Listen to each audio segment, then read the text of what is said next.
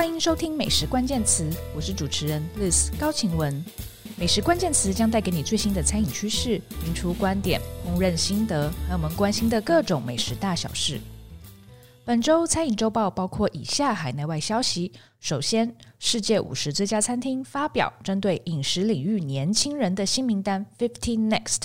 另外，Noma 歇业了好长一段时间，Rene Redzepi 主厨透露苦恼心境。秘鲁名厨 Virgilio Martinez 则是要去东京开新餐厅了。他希望大家未来不要再只定义他的菜是秘鲁菜。最后，台北文华东方酒店的雅阁中餐厅终于有新主厨上任了，是来自香港嘉麟阁的前任副主厨张国邦。在节目开始前，也想再跟大家说明，从四月十四号开始的餐饮周报，我改变了撰写讲稿的方式。希望可以直接口译外电报道，目前还在练习中。如果还是有说的不顺的地方，请大家多多包涵。我也希望能尽快练习上手。那么本周周报内容如下：世界五十最佳餐厅发表新名单，Fifty Next，五十个年轻人塑造美食界新未来。世界五十最佳餐厅推出全新名单 Fifty Next，关注五十位塑造美食界未来的年轻人。Fifty Next 旨在激发赋能和连接下一代领导者，从生产者、教育者到技术创作者、行动主义者都有。从更广泛的饮食领域中表扬三十五岁以下的人士。而一旦旅行限制消除后，将在二零二二年的 Fifty Next 官方主办地。地点和合作伙伴西班牙比斯开地区举行现场活动。Fifty Next 是一份榜单，但不设排名，是由主办单位与国际知名的巴斯克烹饪中心 （Basque Culinary Center） 合作进行研究与分析。Fifty Next 的内容总监 William Zhu 说，在全球急需复苏之际，Fifty Next 计划促进积极、永续和有远见的思考。透过汇集这个真正多元化的年轻人榜单，我们正在为那些为美食的更好未来努力的人提供一个平台。首份榜单表现全球美食场景的多元化，其中包括来自六大洲三十四个不同国家或地区的人。深入了解美食的广泛意义，Fifty Next 可以分为七个行业主导类别，分别是赋能教育者、创业创意者。科学创新者和餐饮业先驱，以及开拓性行动主义者，每个类别都没有设排名，包括广泛的职业，认可榜单上的人士对美食生态系统的整体贡献，以及他们持续推动重大积极变化的潜力。二零二一年的类别包括来自菲律宾的前卫农业倡导者，还有加纳技术创新者，墨西哥原住民先驱。和透过咖啡赋能女性的牙买加气候变化冠军。榜单中最年轻的是二十岁的巴斯克医学院学生，他发明了一个机器来帮助储存食物。另外值得一提的是，在创业创新者的类别中，也包括二零二零年亚洲最佳甜点主厨、日本 Ette 餐厅的创办主厨 Natsuko Shoji。那世界五十最佳餐厅也说明了评选方式和申请资格。首先，这份名单到底是怎么做成的呢？那虽然世界五十最佳餐厅和世界五十最佳酒吧这两个主榜单是由匿名的投票系统来做成的，Fifty Next 则不同。在二零二零年的十月，主办单位邀请世界各地的人士来申请，也邀请很多人士来提名他们心目中的人选。那关于申请和提名呢？呃，申请是开放给所有三十五岁以下的人士哦。不过他在各该饮食领域里面的经验必须少于三年。那他也邀请各界人士来进行提名，你可以推荐你的员工，或是你的同事，或者是你的亲戚都可以。那同时，呃，在巴斯克烹饪中心的专家和主办单位的专家呢，他们也持续的在搜寻新的年轻人的才华。那他们也用他们的专业来评估这些人的资格。那在开放申请的呃一个月后，他们就收到了七百位申请者的资料。那这七百人呢，他们是经过主办单位和巴斯克烹饪中心的专业评审。那呃，所有进入决选的候选人呢，也有进行一对一的访谈，最后他们才选出第一份名单，在二零二一年的这一份名单哦。那专家评审到底是在寻找什么特质呢？首先，他们希望是可以找到真正的可造之材。那虽然 Fifty Best 的系列主榜单呢，它是在呃庆祝餐厅啊、酒吧啊，但他希望 Fifty Next 可以包括更广泛的范围。那这代表他们必须从更多元的背景来寻找他们希望看到的人才，有包括食物生产者啊，也包括科学家啊等等的这些幕后的英雄，他们都希望能够给予关注。那另外，这些申请者他也必须有明确的成就，而不只是哦，他有一个很好的点子，这样是不够的。他必须已经明确做出一些成果。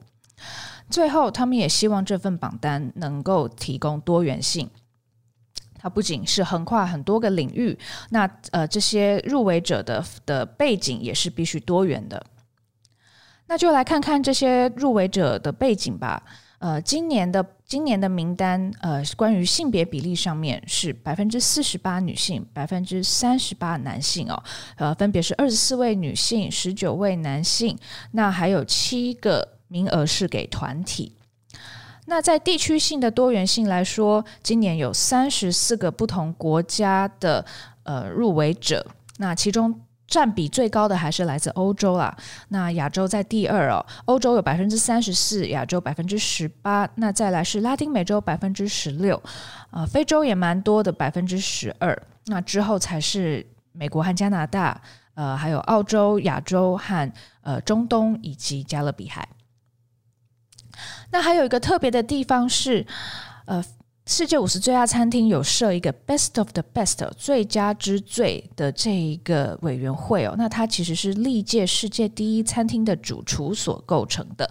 那为了让前辈能够带领后辈哦，有一种 mentor mentee 的概念。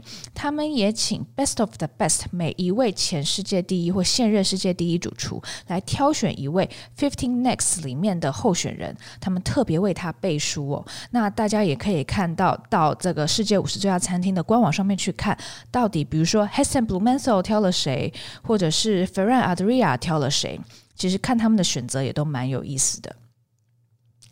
那有关 Fifteen Next 的完整名单与更多资讯，也欢迎大家上世界五十最佳餐厅的官网阅读。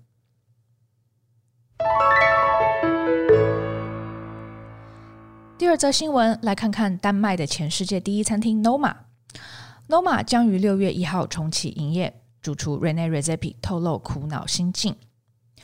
国外疫情重创餐饮业，许多 Fine Dining 餐厅处于困境中。我们在节目中不断分享相关消息，如今又有另一个案例哦，就是丹麦的 Noma。那 Noma 的主厨 Rene r e z e p i 日前接受 Food and Wine Gazette 的专访，透露他近期深深为餐厅营运而苦恼的心情，以及他接下来对 Noma 的一些规划。那丹麦政府已经宣布，在四月二十一号，餐厅可以重新开放了，但 Noma 没有跟着重启营业。Rene r e z e p i 表示，由于餐厅团队成员大多不在丹麦境内，他必须等到至少五月中或者六月一号才能重启餐厅营业。而在餐厅重启营业的第一天，他将邀请一百位疫情中为人们的生活贡献改变的人前来用餐。r e z e p i 主厨说。起初啊，他们是打给了医院，希望能够邀请医生来餐厅用餐，但因为丹麦有一项禁止医生接受贿赂的法律，所以医生并不能接受他的邀请。那他只好再去问问他的客人们，有谁他们可以提名来邀请，让他们来 Noma 用餐。那他可以是一位医生，也可以是护士，或是任何人在疫情中有对社区、有对人人们做出贡献的人哦。就算是帮忙提呃超市里买好的菜也是一样的。那最后他们收到了三千五百份的申请书，那 Noma 的团队就一一封封的观看、去浏览这些申请书哦。他们一边看一边哭，因为有太多动人的故事了。那他就希望邀请这些人来东马用餐，作为他们表达感谢的方式。那这则邀请也开放给一百位位于丹麦以外的人士，但用餐呢将在旅游限制解除后才能实现。那前一阵子，在一场由 Green Minds Think Alike 主办的论坛上，这场论坛是由 Gelinas 的创办人 Andrea Petrini 所主持的。那 Redzepi 主主厨也在这个座谈会上表露他过去几个月的困难心情。他说，第二次封城对他的打击比第一次还大。他说：“有几周他过得真的非常糟，他几乎不认识自己了。那他也知道，他团队中大多数的人也有类似的强烈的感觉。那他们时常在问自己，在问苍天，到底什么时候这样子的情况可以结束？那他从来没有体验过这样子的感觉。他在第一次封城的时候没有这样绝望，但是在第二次的时候，他就。”觉得真的被深深的打击了，那这样子的焦虑感是他必须面对的。那他又说，为了对抗这样的焦虑感，他会每天去 Noma 餐厅试着研发新菜单，好像餐厅隔天就会开门一样。也因此，他们团队在 Noma 成立了登山社团、游泳社团、三温暖社团等等哦，希望能够提振士气，也变换一下心情。那 r e z e p i 主厨他也读了非常多本书，希望让他的脑袋保持清醒。那他也提到，虽然 Noma 餐厅有获得政府的纾困，但是仍然损失大量的金钱。他说，政府的纾困可以让他们支付百分之八十的成本，他非常感谢这这个帮助，但是剩下的所有事情都要靠他们自己，而且他们还没有开除任何一位员工。那但他也说，虽然接下来几年餐厅的财务状况不会太好，但他也认为整家餐厅作为一个团队，在现在这个时候保持身心健康、身心强健是更重要的事情。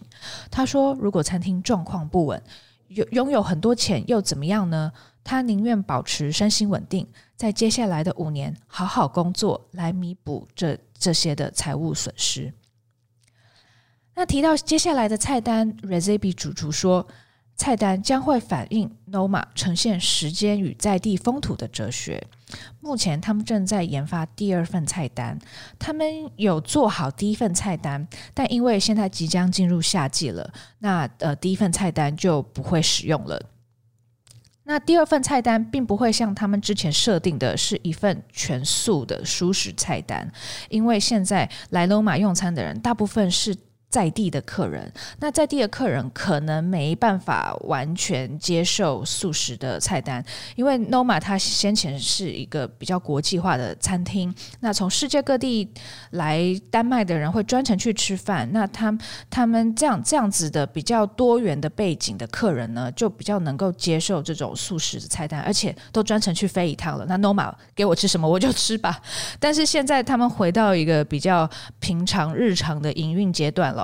呃，服务的是本地的客人，那他可能就不能像之前那样子这么的做自己，他还是要顾虑到本地客人的感受，所以他就决定不像以往，就是在夏天的时候只只做熟食，而会加入一些海鲜哦，和一些甲壳类的海鲜。但是他也提醒呃用餐的客人哦，你要注意上桌的东西到底哪些是可以吃的，哪些是不能吃的，他们可能还是会加一些玩心趣味在里面。那他也说，这一份菜单将会是他们过去几个月来的挫折心情的总结哦。他们做了哪些尝试哦？还有他们是怎么样的跳进冷水里面洗澡哦，或者是呃登山，看到了怎样美丽的风景哦？那这些心情都会反映在菜单里面。那大概会有十五到十七道菜。那相信之后会有更多的报道哦。我们目前就只能先看照片流口水了，也不知道什么时候旅游可以开放。那当当再开放的时候，我相信 Noma 还是会一位难求。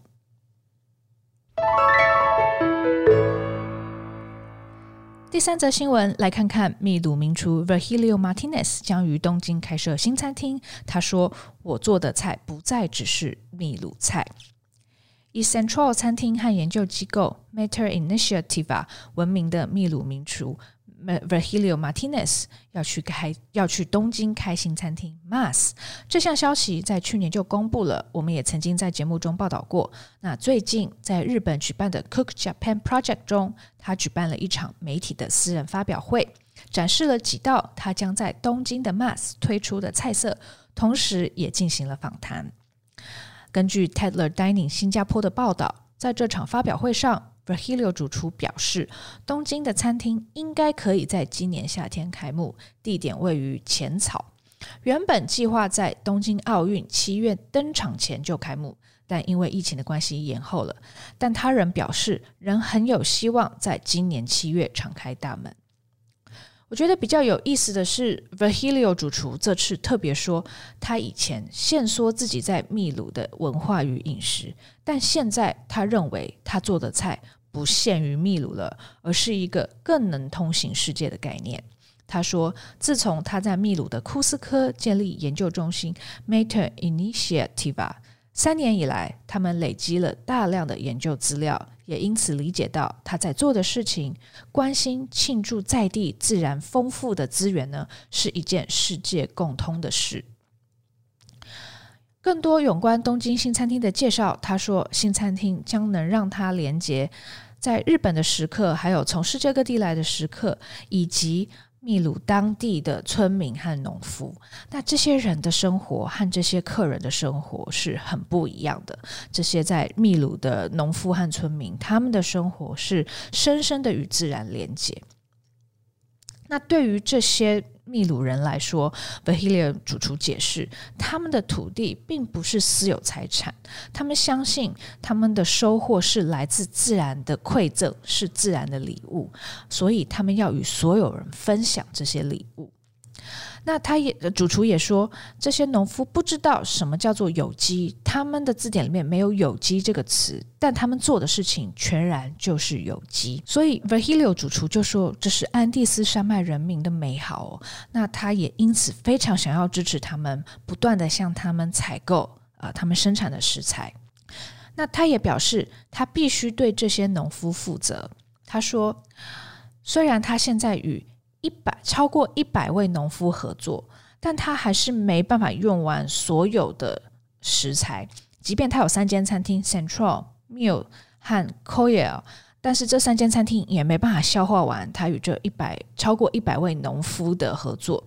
所以他就想把这些食材做更好的运用啦。那其中一个方法，我想就是把它输出到国外哦。那他想到的就是在东京开一家餐厅。那他的现代烹饪方法也拓展了秘鲁食材的知知名度和应用哦。不过，他希望自己的料理不再只是被定义为秘鲁的食物。他说，他的菜是更全球性的、更共通的。他用了 “universal” 这个字哦。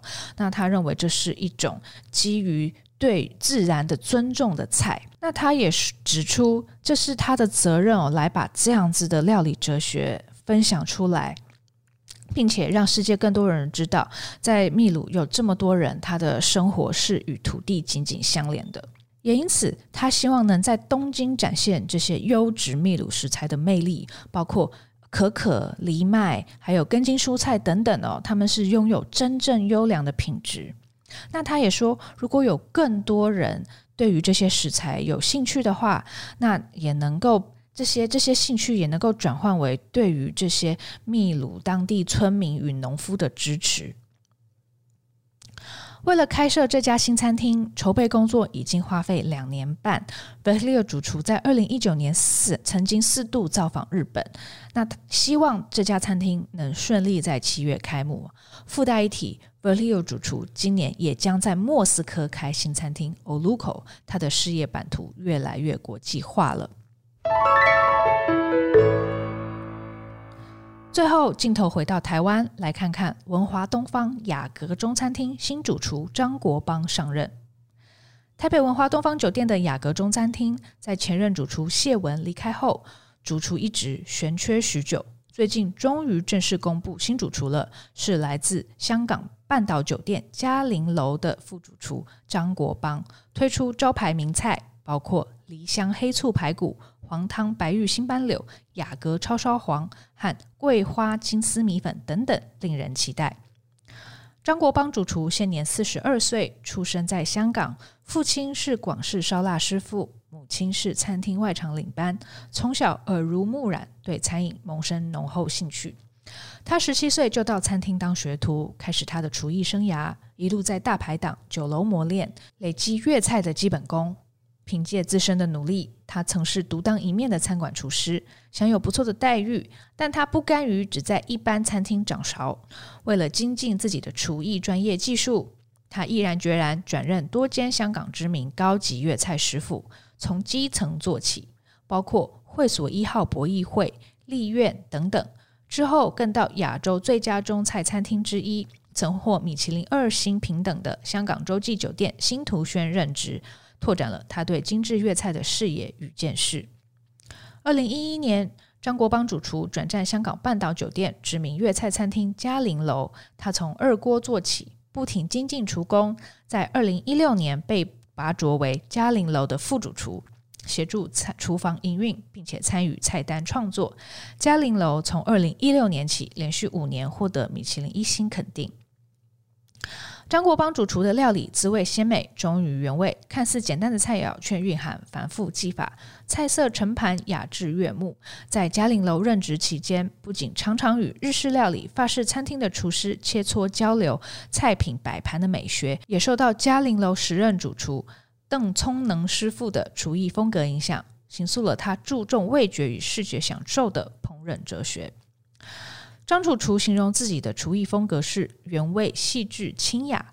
引人入胜的地方是以忠于传统道地粤菜原味本质为基础，特别注重当令食材的搭配与选择，借由扎实的厨工，不不过度调味，巧妙将每一样食材的原汁原味发挥到淋漓尽致。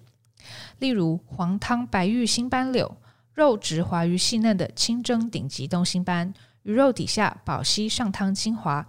通透如白玉的冬瓜，最后淋上以鸡肉、鸭肉、瑶柱和金华火腿煨十二小时而成、色泽金黄浓郁的黄汤。那张主厨除了遵从粤菜老师傅流传下来的扎实手艺外，也与时俱进，改良烹饪做法，展现他对菜品的经验与创意。例如梨香黑醋排骨。结合了上海菜镇江排骨的浓郁风味和粤菜咕咾肉的柔嫩口感，以酸度较温和的意大利黑醋取代镇江醋，把排骨烩煮入味。品尝的时候搭配桂花蜜制的台湾水梨，肉香与果香交织，酸甜均衡，口感多层次。张主厨为台湾食客不仅推出一系列精心设计的新菜色。也对经典粤菜佳肴有新诠释，像是他将雅阁招牌蜜汁叉烧推出优化版，以独到的烟熏工法为肉香满溢的叉烧增添荔枝木烟熏的香气。他对肉质油花分布有严格的要求，约五公斤重的梅头肉，一般讲究的餐厅可以制成六到八份叉烧，张主厨却只挑选肥瘦适中的上好部位，做做成三到四份的雅阁叉烧皇。他严选台湾黑毛猪，以秘制酱汁腌制后放入炉中慢烤，取出后淋上蜜汁，再进炉以小火慢烤，重复淋蜜汁烧烤的繁复工序，最后以荔枝木烟熏，色泽晶亮诱人，软嫩多汁。那雅阁重整旗鼓，我私心感觉颇有跟金华轩一较高下的意味哦。台北今年的粤菜市场依旧很有话题。谢谢大家收听今天的节目。如果喜欢我们美食关键词，欢迎订阅、追踪并分享给亲朋好友，也欢迎留言给我们，更欢迎给我们五颗星哦。也请多多支持我们的网站 Taste 美食家和我的个人平台美食家的自学之路，脸书、IG 都欢迎追踪。那么大家下次见。